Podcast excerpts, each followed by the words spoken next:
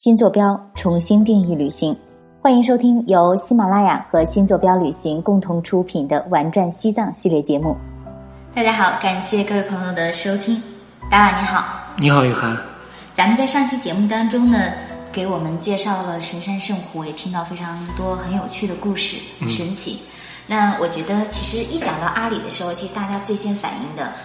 除了神山圣湖这样的宗教地位的殊胜所在以外，我觉得可能最吸引大家的应该就是扎达了。是的，扎达是一个文化底蕴非常浓厚的地方。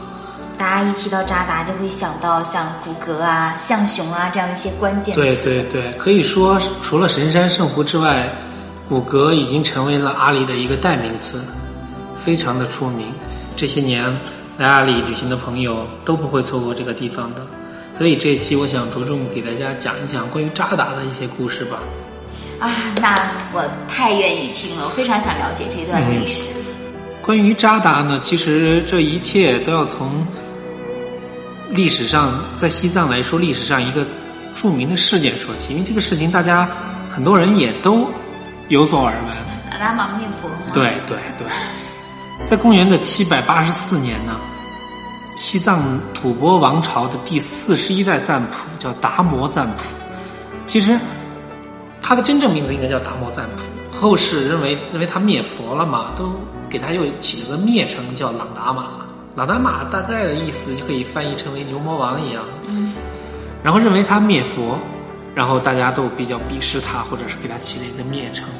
其实后来的那个历史学家呢，经过研究，他们觉得其实朗达玛灭佛并不都是消极的跟落后的。其实当时西藏的藏传佛教发展到一定的时间段之后，由于统治阶层过度的推崇佛教，其实在一定程度上是阻碍社会生产力的发展的。对，大家都不干活了。对对，都到寺院念经去了，而且。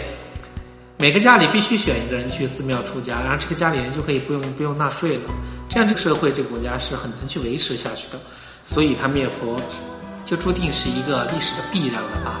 当时有一个非常著名的僧人，他可以成为历史上藏族里面的荆轲。一位名叫白马多济的僧人，他身着一件黑袍，但是这个袍里面都是白色的。他穿的对表面是黑色的，里里子是白色的。然后骑了一件涂成黑色的白马，然后他就刺杀了朗达玛。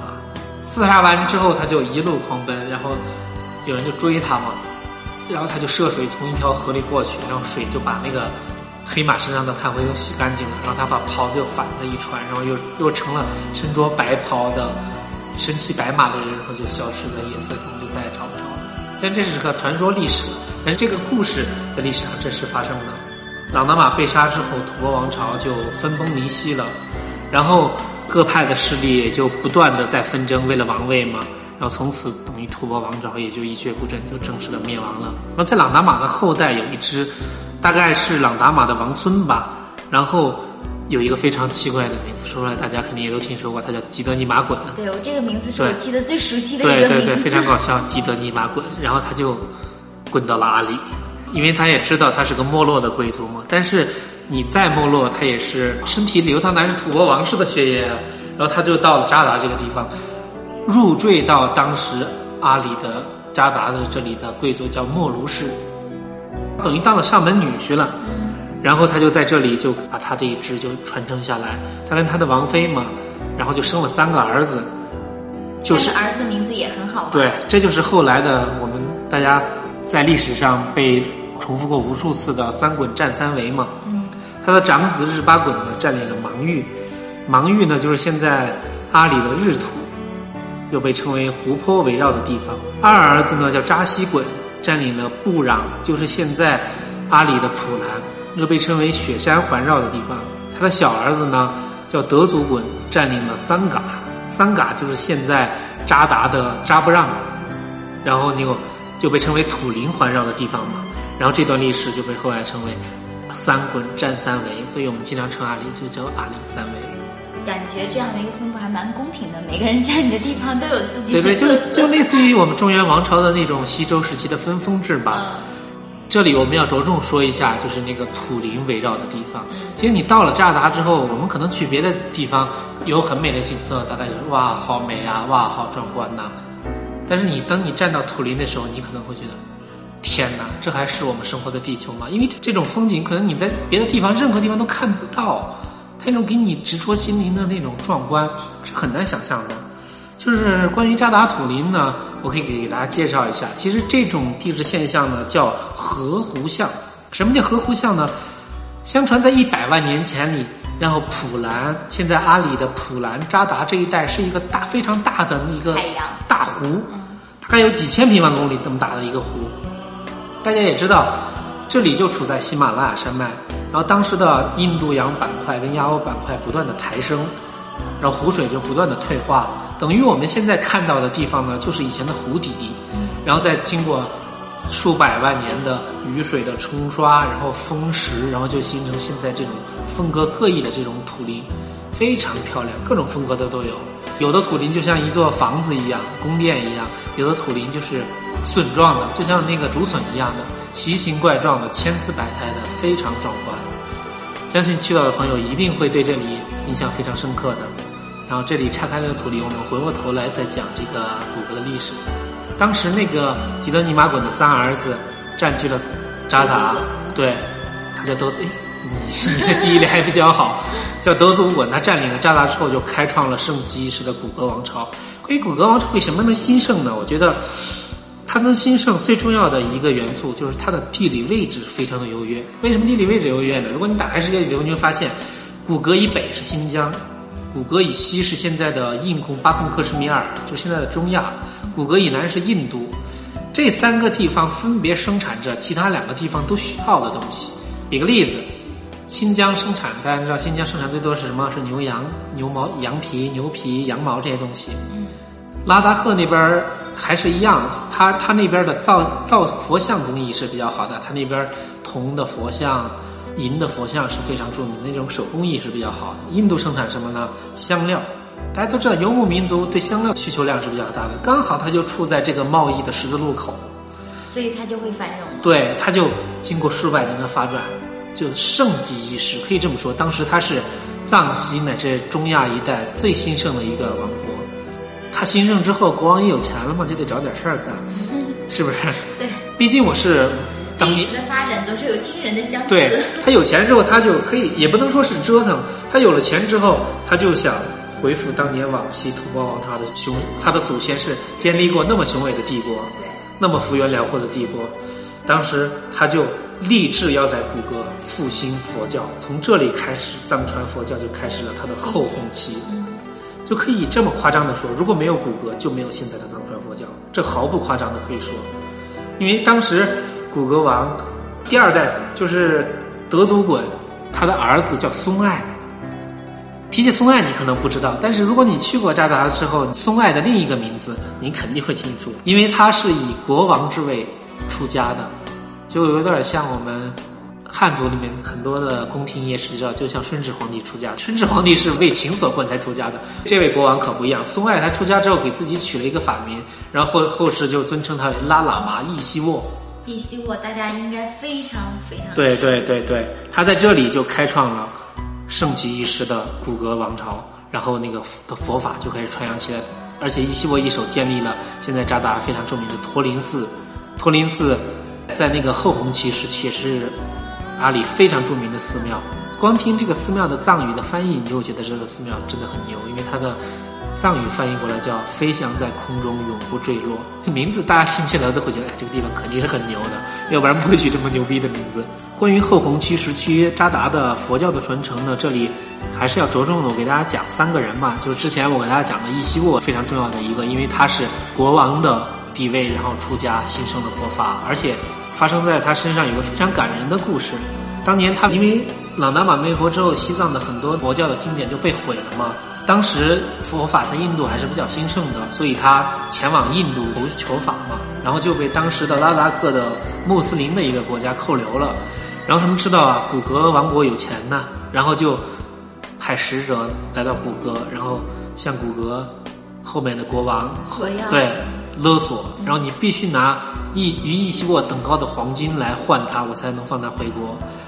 然后易西沃一口拒绝，就告诉他国内的人，把这些钱用来迎娶能够传扬佛法的人。这样我们的佛法才能够更加兴盛。就从这个简单的事情就可以发现，他对佛法、他对佛教的崇新。后来古格王朝的人就用了这笔钱去印度请来了著名的大师，叫阿底峡大师。然后才有了后来托林寺的对对对对对，你去到托林寺就知道，托林寺供奉了非常多的阿底峡大师的佛像。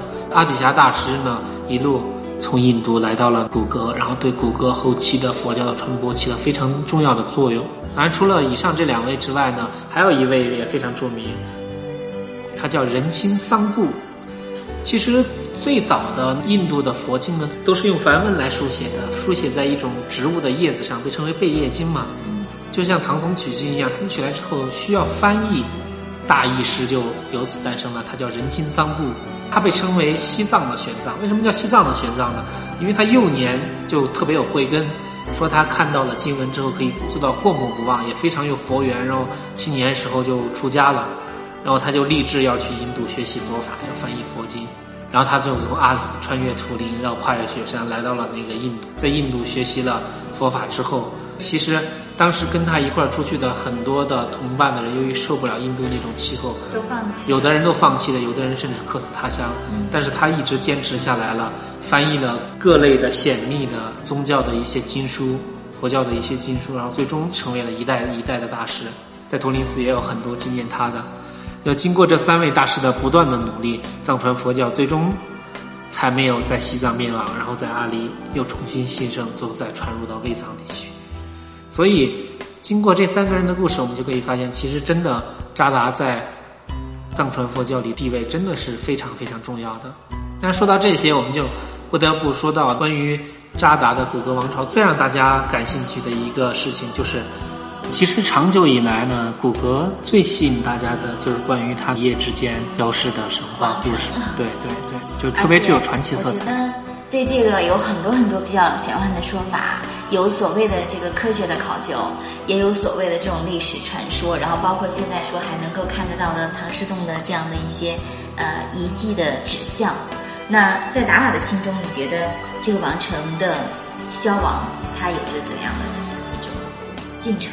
其实是这样的，任何一个结果可能造成它的原因都不是单一的。就是在学术界呢，虽然我不是专业的做这个学术研究呢，但是我也看了相关的资料。有的说是自然环境造成的，就是因为自然环境的改变，造成他们不断的需要改变这个当地的自然环境，需要外迁。有的说是外族入侵，说是有外族人来入侵了，把这个国家灭了。有的人说就是他们已经。整个举国外迁到别的地方了，每一种学说都是比较有根据的。对，还有一种说法就是战争所带来。对对，但是关于任何一个历史故事呢，我觉得最能证明它存在的就是考古发掘。大概在九十年代时期呢，然后政府组织了一次对古格王朝的遗址发掘，他们在这个遗址里发现了一个骷髅。骷髅。对，说是有点比较害怕，但是非常奇怪，这个骷髅上会写的一些当时。他们看不懂的文字，后面经过研究才发现，这上面写的是拉丁文。拉丁文那非常的有意思了。但那么早的时候就会有西方的文化的传入吗？嗯，是这样的。之前我也讲过，因为古格呢，它离印度比较近，大概在那个时候，西方的一些传教士已经深入到印度了。其中就有一个非常具有开拓精神的传教士，他是一个葡萄牙人，他叫安德拉德。在历史上对他的行为也有所记载，说他跨越千山万水，穿越土林，翻越喜马拉雅山，来到古格传教。之后，考古学家就远赴葡萄牙。大家知道，西方人那种保存档案的那种能力能力是非常强的，几百年前的档案都可以查到。他们在那个教会就发现了当时这个安德拉德写给教会的一封信件，他所描写的内容呢，刚好与。这个骷髅上发现的这些拉丁文翻译的内容是不谋而合的，然后就此为我们解开了真正古格灭亡的真正的秘密。这个故事是这样的：当时古格王朝已经发展了将近七百多年，就像之前的吐蕃王朝一样，由于藏传佛教的不断的发展，宗教集团的势力是越来越大，越来越大，它就影响了世俗王权的统治阶层的势力，这两方势力就有一个不断的角逐的过程。当时的末代的古格王。他跟他的宗教集团的势力斗争，其实也是非常厉害的。嗯，就是当时一个事物它发展到一定阶段的时候，对当时的对是这样。当时的古格王叫巴士扎西扎巴德，嗯他就接见了这个传教士，接见了安德拉德，把他封为座上宾。其实从我理解的角度来分析，我觉得古格王并不一定是真的不信藏传佛教，我要信天主教。我觉得是一种平衡。对，他是想利用引入天主教的目的来抵消当地的宗教集团势力的威胁，来增加自己的那个统治的力量。还是出于一种政治上的考虑。对对，安德拉德的出现呢，让古格王就看到了那个对抗僧侣集团的希望。正是在他的大力的倡导下，进行了宗教的改革，不仅在古格的统治区域内开始传播了天主教，甚至是已经都修建了，维也纳都修建了教堂。就这个简单的事情，他没想到却为古格埋下了走向灭亡的祸根。当时的宗教统治集团肯定是不愿意在古格王朝，在古格的统治区域内，他们的宗教的权利受到影响嘛，他们就去派出使者出访了当时的与古格并存的一个拉达克的王国。他们到那里变成说是我们的国王离经叛道，他要成为异教徒，你能不能借兵让我们推翻国王？自此，然后他们就引入了拉达克的部队，然后在古格城下就打了一场关乎古格命运命运的战争。其实关于这场战争的那个残酷呢，在东西方的这种史料里面都会以初见端倪。由于这个古格王朝这个遗址啊，它是一个典型的城堡遗址，它易守难攻，而且城内的守军呢，确实也是万众一心，所以在长达几个月的时间内，拉达克人都始终未能攻入这个城内。当时那个战争也是非常惨烈的，由于长期被围困嘛，古格王城内就开始缺水了，粮食也快告罄了。你也知道，就是古格王还是比较仁慈的，对，他就不忍心看到自己的百姓们惨遭屠戮，然后就于拉达克的国王签订了城下之盟嘛，就是你要赦免我们的百姓，然后我就向你投降。这也同时宣告一个王朝的结束。对对，虽然老百姓免受了灭顶之灾，但是这个惠公一时的在西藏西部的一个伟大的王朝也就自此消失在历史的长河中了。所以，其实说到古格王朝是不是一夜之间消失，我相信一夜真的是不大可能的对这个传说。但我觉得在历史的长河当中，一个王朝都是这样的短暂，或者说他的命运的这种坎坷都可以看得到，更何况人在自然当中的这种渺小。是的，是的，历史也有过记载，说是当时古格城破，古格灭亡之后，大部分的臣民呢都被西迁到了拉达克，然后所以这个地方呢就荒废了。那我们现在如果去到古格王朝的这个遗址的话，嗯，可以看到一些什么样的景象？古格非常重要的有三座殿，一座叫杜姆殿，一座叫红殿，一座叫白殿。你在单座殿里都可以看到当时古格王国佛法兴盛的恢宏的场面，都是画在这些宫殿的墙上的壁画，非常的精美，非常的漂亮。为什么西藏的壁画可以保存的这么久？大家可能知道，跟敦煌的壁画有一个异曲同工之妙，就是他们当时对壁画的用料是非常考究的。所有的黄色都是，黄金白色都是珍珠磨成的粉，绿色都是绿松石，不是现在这种化工合成的燃料，所以它可以做到千年不腐，然后颜色也没有看着就跟昨天画成一样，栩栩如生，非常的漂亮。我曾经去过很多次古格，然后跟里面的研究员也都是朋友，然后也问过他们了，说是当年敦煌研究院的人还到这里来临摹、修复这里的壁画，可见这类壁画确实也非常珍贵的。那非常值得去看一看，特别是在走过了神山圣湖之后，能够自己亲身的去感受一下这样一个宏大的王朝，我觉得那是不一样的。是的，如果你是一个不甘平凡的人，去了古格之后，觉得还有没有扎达还有什么地方可以值得一去呢？当然，当然有了。扎达当时最恢宏的时候，古格王朝有八大庙宇嘛，都是香火非常兴盛的地方。